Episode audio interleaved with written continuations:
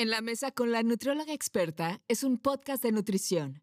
En cada episodio aprenderás sobre alimentos, estilo de vida ecoconsciente y dieta sustentable. Además, escucharás charlas con otros especialistas en diversas áreas de la salud y el bienestar. Tu host es Leslie Monteagudo, nutrióloga clínica certificada en Plant-Based Nutrition.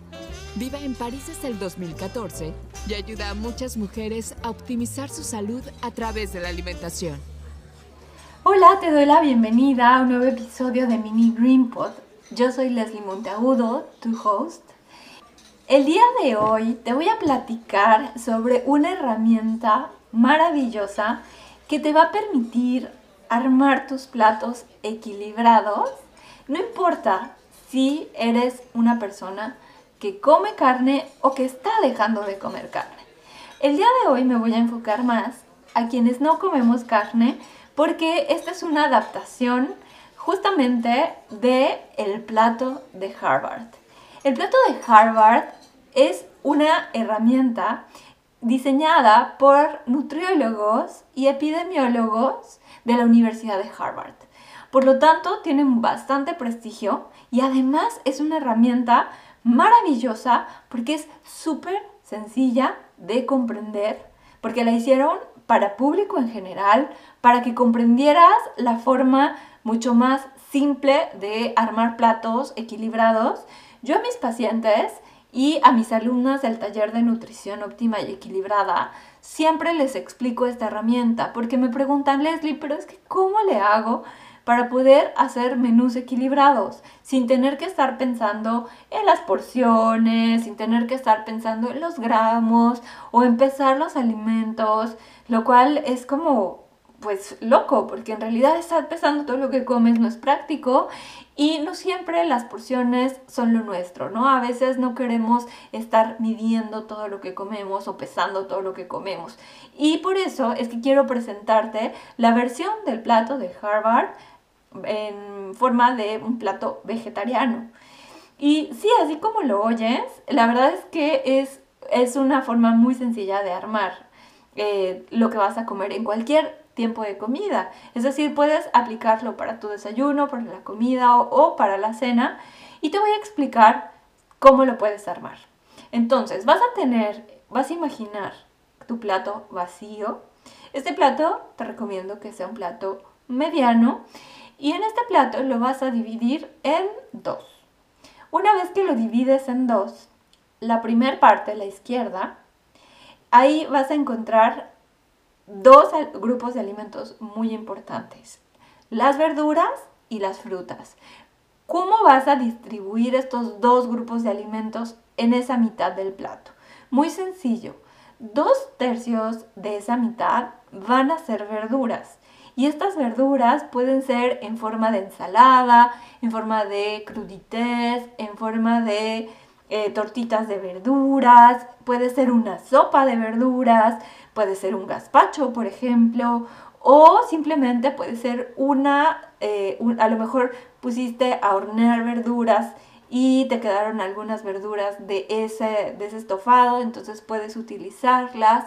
Eh, y, o simplemente puede ser a lo mejor eh, tu verdura preferida rallada con un poquito de limón o un poquito de tajine, a quienes les gusta experimentar sabores.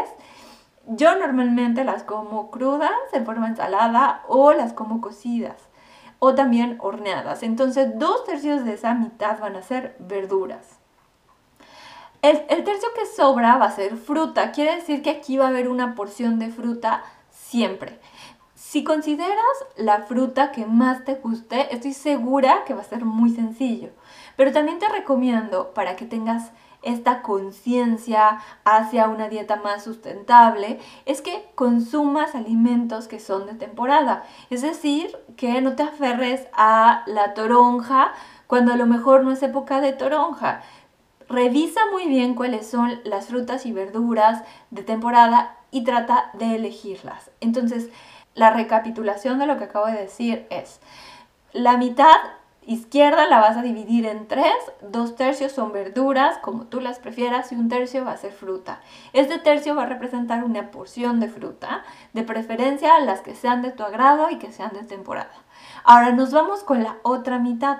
La otra mitad es muy simple, la vas a dividir en dos.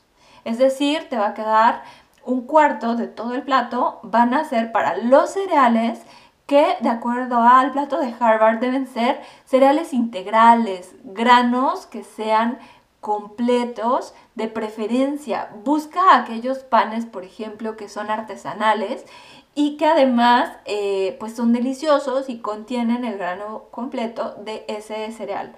Puede ser a lo mejor un pan de centeno, un pan de, mm, sarraceno, puede ser un pan de simplemente trigo, pero que sea entero, ajá, y ahí vas a encontrar muchas variedades de panes. Ahora, no nada más tiene que ser pan, pueden ser otros cereales, como el arroz integral, por ejemplo, o eh, una quinoa que esté ahí con otros granitos y que esté interesante, que sea multigrano.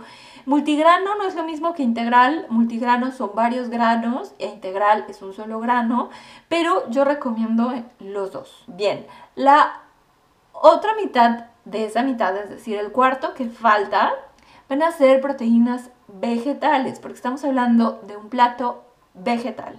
Entonces aquí vamos a incluir leguminosas, que son la principal fuente de proteínas de una dieta vegetal, pero también puedes encontrar otro tipo de aportes proteicos, como por ejemplo estos, esta soya que ya viene texturizada, tofu, seitán, tempe, por mencionarte toda la, variedad de, proteína vegetal que existe en el mercado.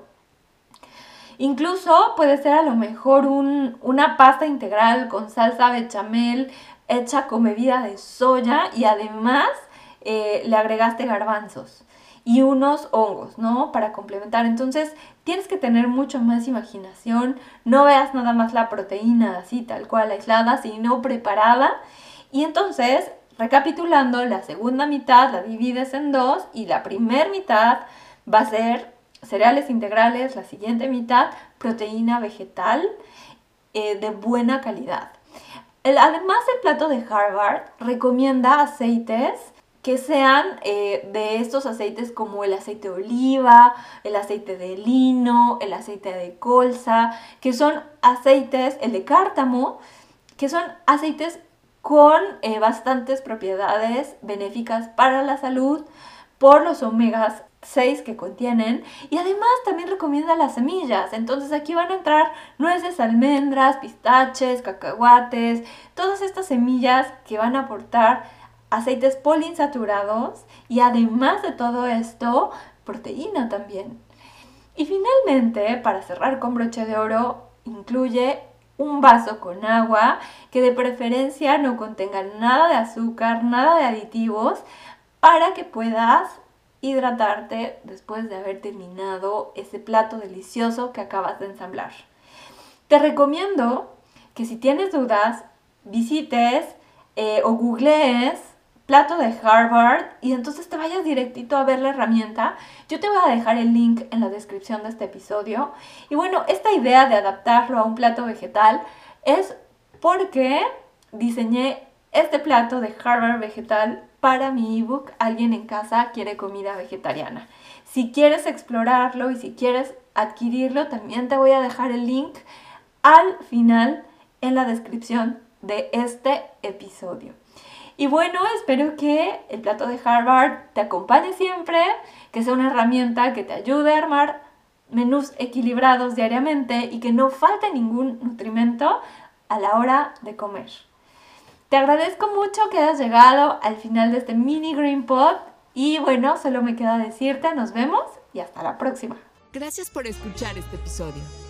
Por favor, evalúalo con 5 estrellas o compártelo con más personas. Encuentra a Leslie en sus redes sociales como nutrióloga experta.